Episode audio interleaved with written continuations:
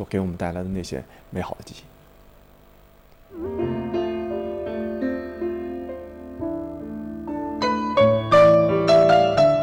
二零一零年的六月二十二日，布隆方丹，法国队在南非世界杯上的谢幕演出。替补出场的亨利眼中流露的是求战的欲望，但到了场上却发现力不从心。当南非成为亨利的伤心地，当南非队成为为亨利送行的对手，或许你还记得，十三年前，正是这支球队。见证了亨利在法兰西军团的年少成名。那时的他，年仅二十岁。如果时光可以倒流，这样一张青涩但充满梦想的面庞，也许会让很多人回想起与亨利最初相伴的日子。一九九七年，亨利进入了霍利尔带领的法国青年队，征战 U 二零世青赛。在那支球队中，特雷泽盖。希尔维斯特等球员都成为了后来法国队和欧洲豪门俱乐部的栋梁，而来自摩纳哥的锋线组合亨利与特雷泽盖更是给人留下了深刻的印象。于是，在世青赛后不久，雅凯的国家队向亨利敞开了大门。那一年的十月十一日，亨利第一次在国家队亮相，对手正是南非队，而亨利也用最快的速度征服了雅凯。将自己的名字写进了世界杯的大名单。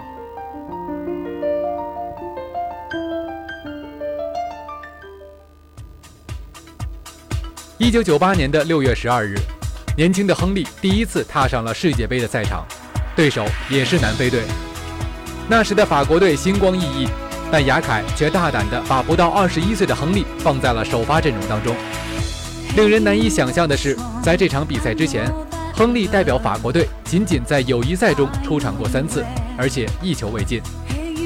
不过，初出茅庐的亨利就像是一个希望在真正的战场上淬炼自己的年轻的骑士，眼前的一切挑战非但没有令他恐惧，反而让他更加兴奋，更加热血沸腾。在世界杯赛场上的第一个进球，并没有让亨利等待太久，虽然发生在第九十分钟。虽然当时法国队已经二比零领先，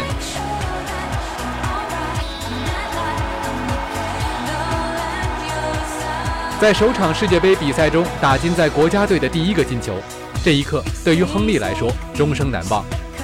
不满二十一岁的亨利，此刻流露出的是超越年龄的霸气。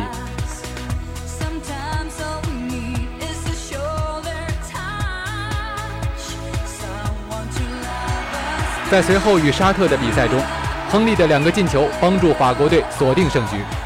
法兰西大球场内，超过五万名法国球迷齐声高喊亨利的名字。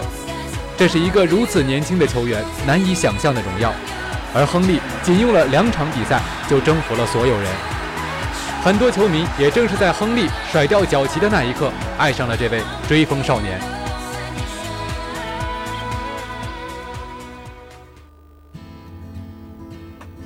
八分之一决赛中，亨利脚踝受伤被替换下场。在凭借着布兰科的金球淘汰巴拉圭后，在与意大利的四分之一决赛中，亨利直到下半场才替补出场。但我们会记得他在点球大战中面对帕留卡时的少年老成，沉稳镇定。我们同样会记得，当布兰科走上罚球点时。亨利藏在特雷泽盖身后，不敢去看眼前即将发生的一切。我们还会记得，当迪比亚吉奥射失点球后，亨利是第一个冲上去拥抱巴特斯的人。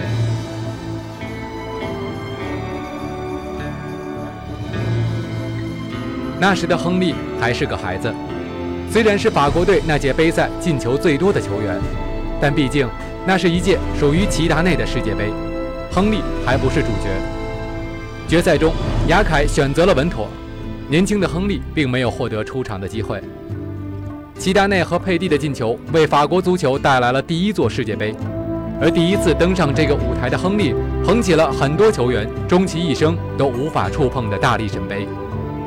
这样的喜悦对于他已经足够。但正是在那个时候，亨利暗下决心，一定要用自己的进球为法国队再次带来金杯。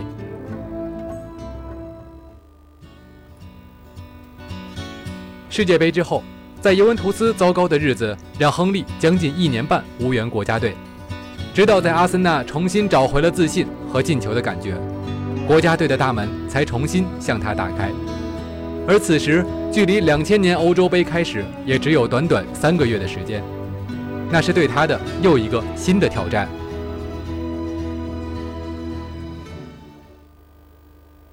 亨利的第一场欧洲杯对手是丹麦队。面对著名门神舒梅切尔，亨利在第六十四分钟打进了自己在国家队最为精彩的进球之一。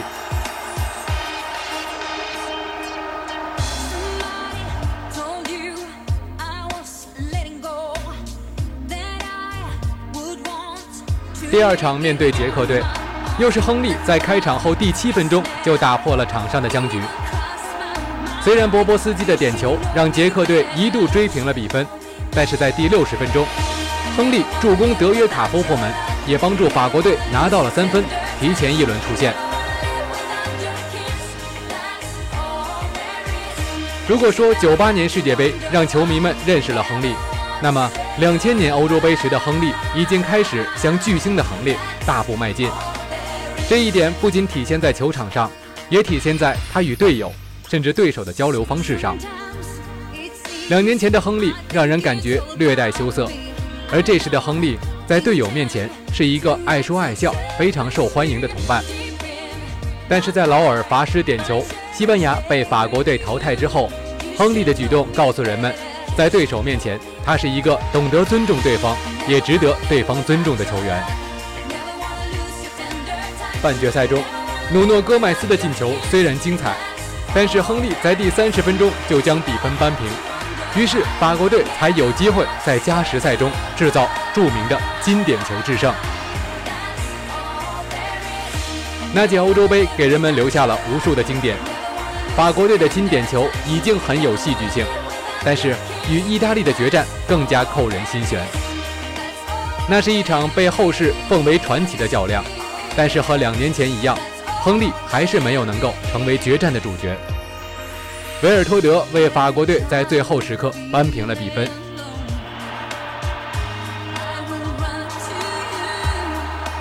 特雷泽盖在加时赛中打进了欧洲杯历史上的最后一个金球。在98年获得世界杯冠军后，法国队迎来了又一项桂冠。在大力神杯之后，亨利又捧起了德劳内杯。这样的美妙对于亨利来说，甚至显得有些虚幻，如同梦境。不过，给人留下印象最为深刻的，却并不是疯狂的欢庆，而是其中一个小小的插曲。在将奖杯递给维尔托德的时候，德劳内杯的底座竟然掉在了地上。但正是这样的一个小插曲，似乎让亨利看起来距离我们更加接近，也更加的真实。在自己参加的前两届大赛当中，全部获得了冠军。亨利和法国足球在这一张张绽放的笑容里，走上了辉煌的顶点。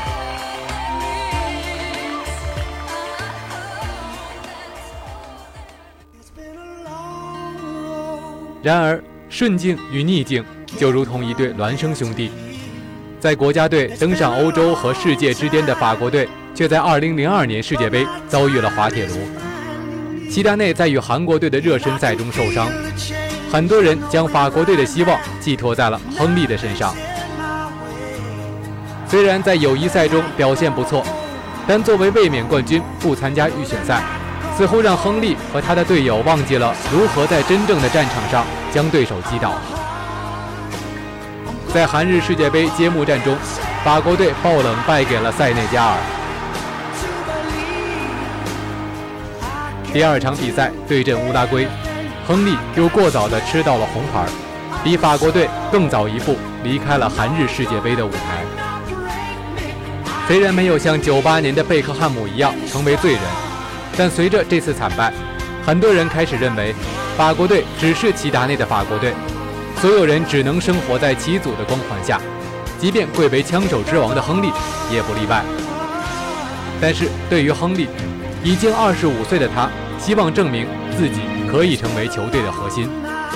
二零零三年在法国本土举行的联合会杯，则给了他这样的机会。在没有起组的舞台上，亨利全力地展示着自己的才华。四个进球让他成为了那届杯赛的金球奖和金靴奖双料得主。与西塞之间特别的庆祝方式，也给人留下了深刻的印象。那个夏天，喀麦隆球员维维恩福的猝死给联合会杯蒙上了一层悲伤的色彩。亨利在半决赛击败土耳其的比赛中进球后，将手指向了天空，那是对逝者的追思，也是对对手的尊重。那一刻，亨利感动了全场，感动了全世界。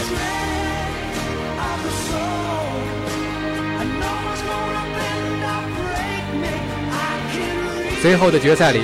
亨利在加时赛中幸运地打进了金球，帮助法国队在世界杯、欧洲杯之后上演了冠军帽子戏法。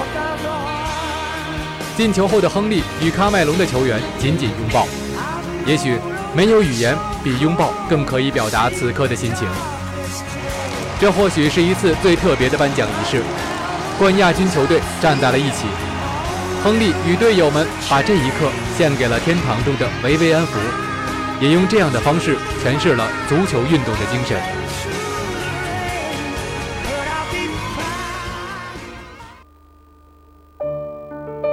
可以说，整个2003年是亨利在国家队状态最好的一年。除了带领球队拿到联合会杯，他还在这一年的各项赛事中打进十三粒进球，其中包括六个欧洲杯预选赛进球。亨利似乎在用自己的方式回击着法国队只有齐达内的说法。但是，当2004年欧洲杯到来，法国队首战英格兰，还是齐达内最后时刻的神奇，将法国队从失败的悬崖边拉了回来。虽然亨利在补时阶段创造了点球，但是从来不主罚自己创造的点球的习惯，让他失去了成为英雄的机会。也成就了齐达内职业生涯的又一个传奇。这届欧洲杯，亨利在最后一场小组赛对瑞士的关键战役中打进两球，帮助法国队以两胜一平的战绩小组第一出线。但随后的四分之一决赛，面对成就了零四年欧洲杯神话的希腊队，与进球屡屡擦肩而过的亨利和法国队也只有饮恨而归。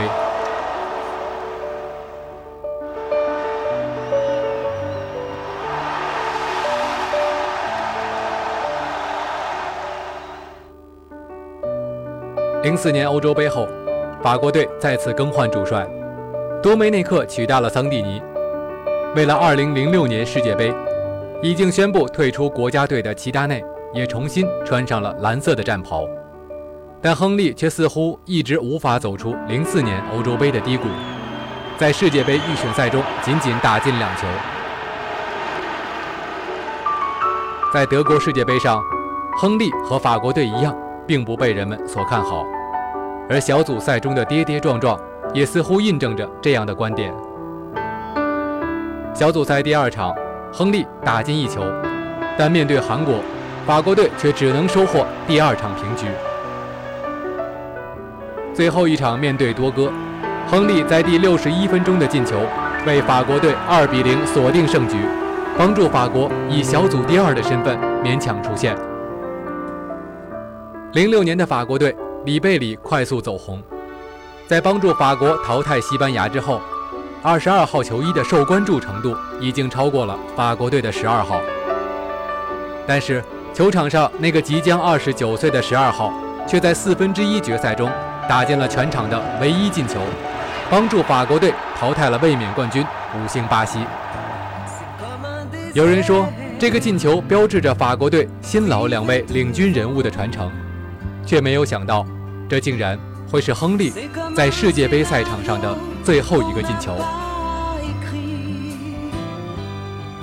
半决赛面对葡萄牙，亨利在第三十二分钟制造了点球，但是和两年前一样，他再次放弃了成为英雄的机会，而这是一个帮助法国队打进决赛的制胜点球。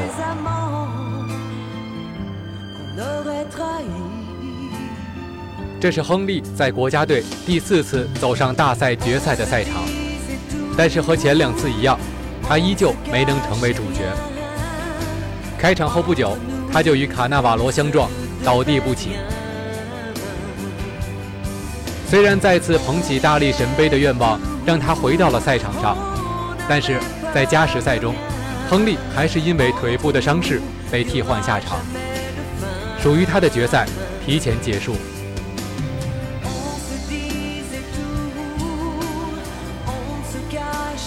那场比赛的主角是齐达内，是马特拉齐，是格罗索，甚至是罚失点球的特雷泽盖。而亨利只能在对手欢庆的时候，和队友默默地共同承担失利的痛苦。二十五岁时的亨利已经拿到了国家队洲际大赛的全部奖杯，而二十九岁的时候，亨利与复制辉煌擦肩而过。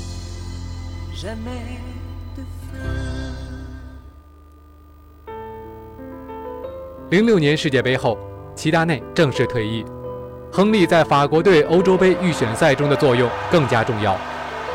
八场比赛，亨利打进了六粒进球，特别是二零零七年十月十三日对阵法罗群岛的比赛中，他打进了自己在国家队的第四十一个进球，追平了普拉蒂尼，并列成为法国队历史最佳射手。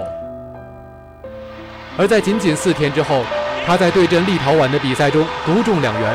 超越传奇，成就了属于自己的传奇。当全场响起整齐的掌声和欢呼，亨利已经将自己的名字载入了法国足球的史册。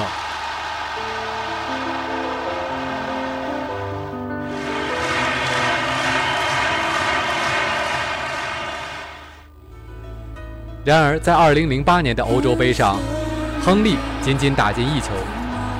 法国队也在小组赛后铩羽而归。那个夏天，除了失落的背影，亨利并没有给我们留下更多的回忆。